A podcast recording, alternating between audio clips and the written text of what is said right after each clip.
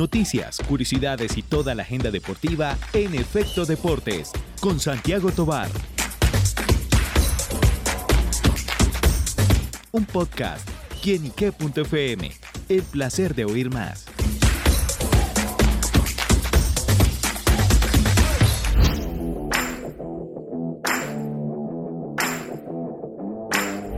Hola amigos y seguidores de quienique.com, bienvenidos una vez más a Efecto Deportes en Podcast, en el que tendremos en este espacio la información más destacada del mundo deportivo, especialmente lo que sucedió el fin de semana y bueno, de esas noticias interesantes. Yo sé que ustedes están ansiosos por conocer esta información y como siempre, el alma aquí de este podcast llega Santiago Tobar, el duro para narrar, para traernos y conocer todas estas noticias. Santi, bienvenido a quienique.com.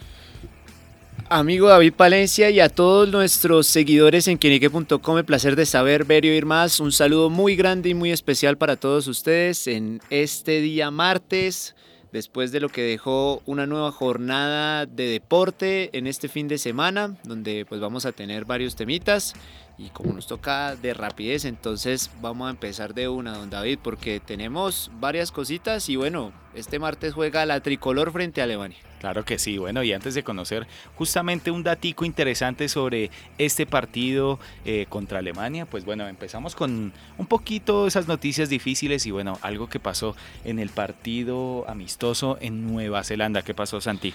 Bueno, pues imagínese David que el racismo sigue causando consecuencias graves en el fútbol internacional, no solamente en nuestro país, también se da en el fútbol del exterior.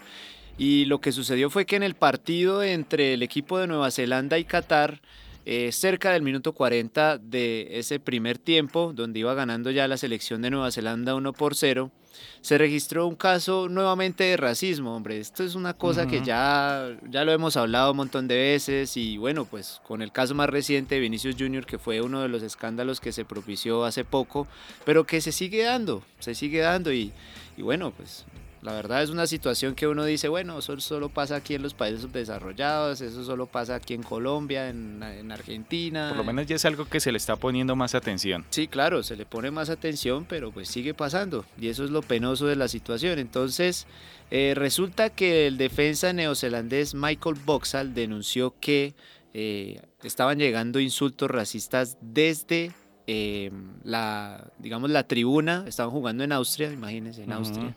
Y entonces al final terminaron eh, los jugadores obviamente solidarizándose con su compañero.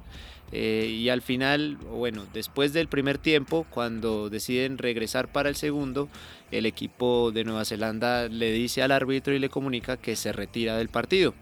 Esto con base en unas declaraciones que hizo Jan Infantino, presidente de la FIFA, en las que mencionó que de ahora en adelante, cada vez que exista algún caso de racismo dentro de la cancha o fuera de ella, el partido se debe suspender inmediatamente. tiene como esa, entre comillas, bendición. Exactamente, eso es lo que debe pasar. Entonces, pues obviamente la Federación de Fútbol de Nueva Zelanda apoyó la decisión de sus jugadores diciendo lo siguiente, nunca queremos que se suspenda un partido, pero hay cuestiones que van más allá del fútbol y es importante hacerlas frente.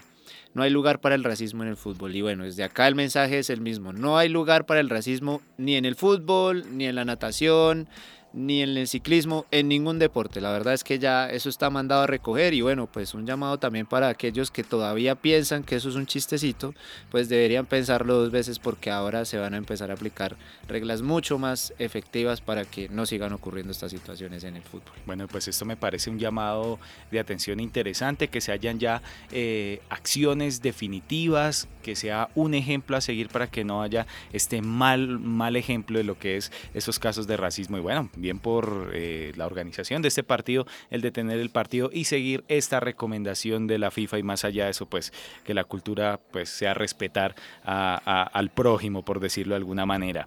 Y bueno, pues empezó también Santiago, eh, bueno, la Vuelta a Colombia, una de las vueltas ciclísticas más icónicas en nuestro país. Claro que sí, David, y bueno, pues Muchos ya están dando por ganador a Miguel Ángel Superman López. Las primeras etapas. Porque ya lleva tres, o sea, lleva dos etapas y van tres. y, en la, y en una quedó de segundo. Entonces, Un inicio arrollador del colombiano que desafortunadamente este año por un caso que ustedes ya conocen de supuesto tráfico de medicamentos en España, pues terminó involucrado en un caso bastante complicado, eh, por lo cual su equipo anterior que era el Astana, pues decidió retirarlo y, y bueno, pues para esta temporada decidió trabajar o seguir su carrera con el Team Medellín, en donde pues ha ganado de hecho muchas competiciones, no solamente a nivel Colombia, sino a nivel internacional, también en Estados Unidos, ha ganado varias etapas. Se nota la categoría por lejos de lo que es Miguel Ángel López con el resto del pelotón. Claro que sí, es que le voy a empezar a decir más o menos cuáles han sido sus resultados de manera rápida. En la primera etapa, que fue el pasado sábado, eh, perdón, en la contrarreloj individual que se disputó el pasado viernes 16 de junio, eh, el colombiano Miguel Ángel López quedó de primero. 2.58 con el mismo tiempo de Fabio Duarte y Rodrigo Contreras que quedaron segundo y tercero respectivamente. Y bueno, pues así quedó como el primer, la primera etapa, la primera vuelta. Dijeron, bueno, listo, pues seguramente va a tener un dominio, pero no creemos que vaya a ser tan, tan latente. Pues resulta que en la segunda etapa, que se corrió el domingo, el 18 de junio, eh, de 160 kilómetros, el colombiano quedó de segundo con el mismo tiempo de Jonathan Guatibonza. Yo creo que fue una disputa prácticamente en, de photo finish.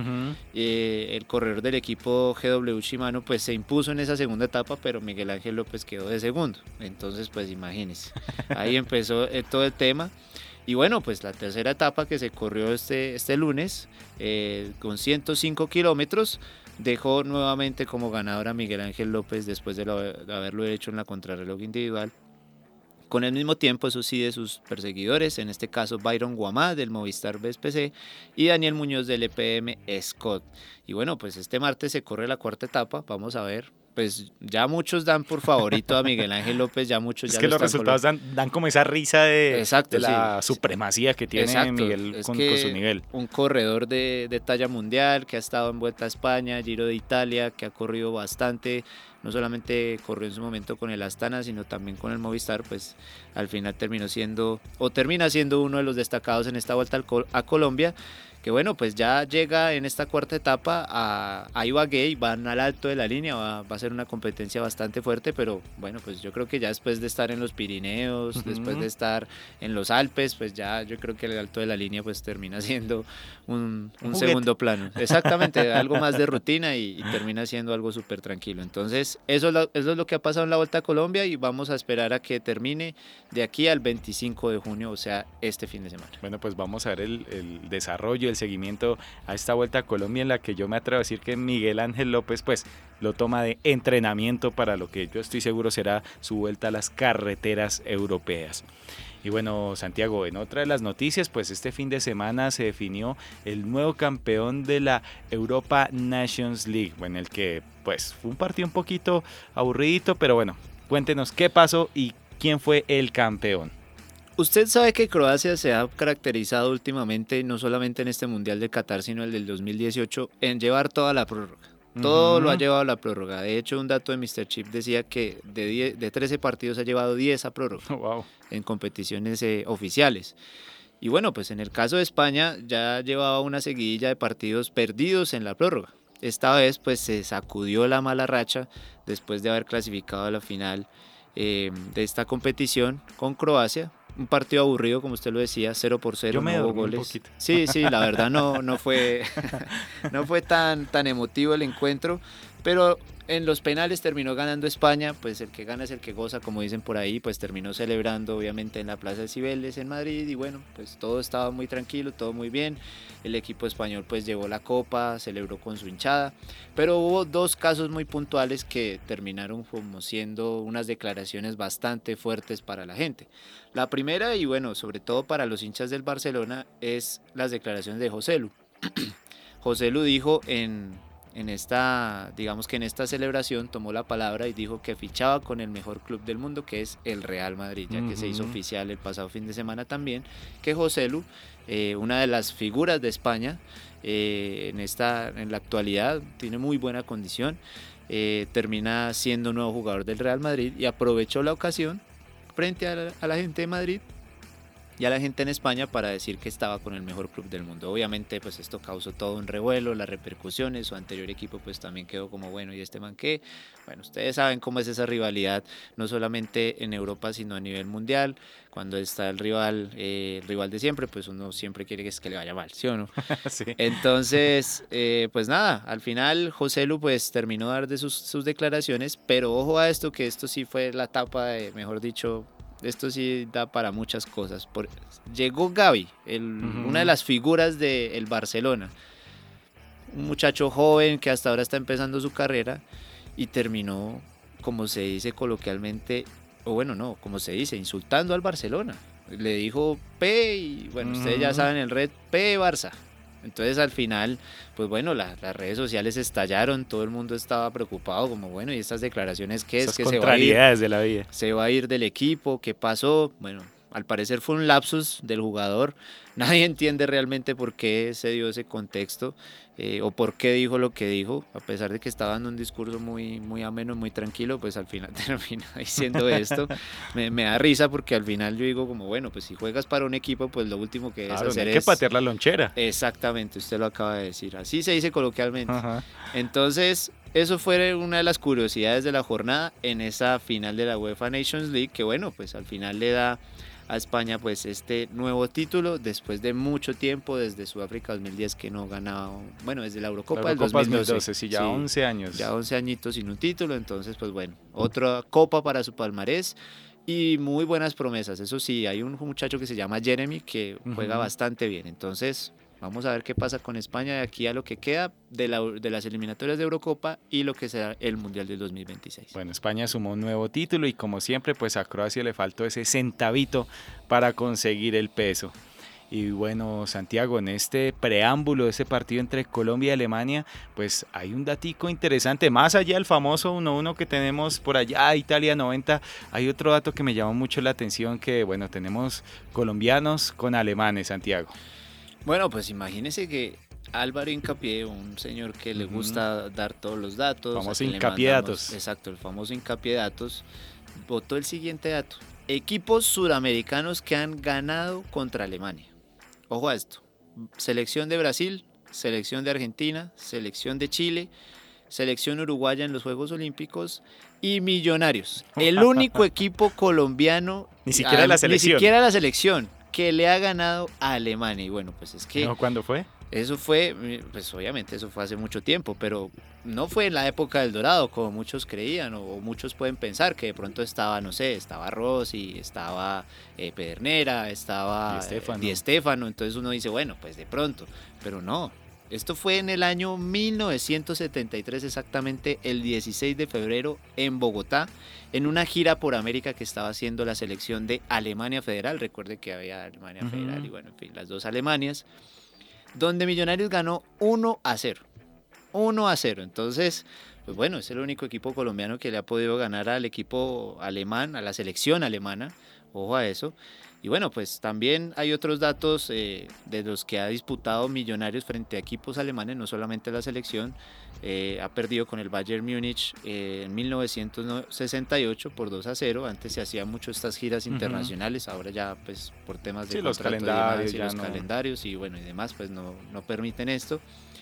Eh, perdió contra el Borussia Mönchengladbach 2 a 0 también en el 1967 y ganó su primer partido frente a un club alemán llamado Rot Weiss 1 por 0 en 1954 y bueno pues es un dato a tener en cuenta como dicen por ahí los datos hay que darlos son datos hay que darlos entonces Sacan pues, pecho los hinchas de Sí, Millonarios. claro, y pues de cara a lo que va a ser la gran final a partir de este miércoles, en donde se van a enfrentar Nacional y Millonarios en el Atanasio Girardot. ¿Nervioso, Santiago, por esa final? Uf, bueno, pues, yo creo que el que debe estar más nervioso es nuestro compañero Andrés Romero, que es, es hincha de Nacional. Pero bueno, vamos a ver qué pasa. Yo le tengo mucha fe a mi equipo, vamos a ver. Además que para la final de vuelta vamos a recuperar a un hombre como Oscar Cortés. Esperemos que pueda estar con él, con el equipo, a no ser de que ya se haga todo el tema de, de su traspaso al Lens de Francia, que ya es un hecho. Bueno, pues un datico interesante en el que, bueno, se motivan los hinchas azules de cara a esta final del fútbol colombiano frente al Atlético Nacional. Bueno, David, y le doy entonces aquí rápidamente porque tenemos esta semana fútbol internacional. Entonces, ya saben, este martes Colombia frente a Alemania. en ese partido después de muchos años sin poder jugar. Creo que eso fue más o menos desde principios de los 2000 en un partido amistoso. Eh, se va a jugar desde la 1 y 45 de la tarde. También tendremos Brasil-Senegal, Uruguay-Cuba, Ecuador-Costa Rica y Bolivia-Chile. Y bueno, por supuesto, no se pierdan la gran final del fútbol colombiano. Este miércoles Atlético Nacional recibió a Millonarios en el Atanasio 8 de la noche y el partido de vuelta se jugará el sábado a las 7 de la noche Millonarios frente a Nacional en el Campín. Bueno amigos, pues ahí está la agenda para que se programen grandes partidos amistosos internacionales y como bien lo menciona Santiago, la gran final del fútbol profesional colombiano. Y bueno Santi, gracias por compartirnos toda esta información aquí en Efecto Deportes. Muchas gracias a usted David y a todos ustedes que nos han escuchado y que están muy atentos a este podcast, que lo principal que quiere hacer es traerles todo lo que dejó el fin de semana y también que se enteren del inicio de semana cómo va a ser y bueno, también que sepan que su equipo o su selección también va a estar disputando partidos, eh, en este caso durante la semana. Y bueno, pues también otros deportes que nos encantan aquí en quienique.com. Muchísimas gracias a usted por invitarme como siempre. Bueno, Santiago, gracias a ustedes amigos por estar siempre conectados con nosotros porque esto es quienique.com, el placer de saber, ver y oír más. Nos oímos a la próxima. Chao, chao.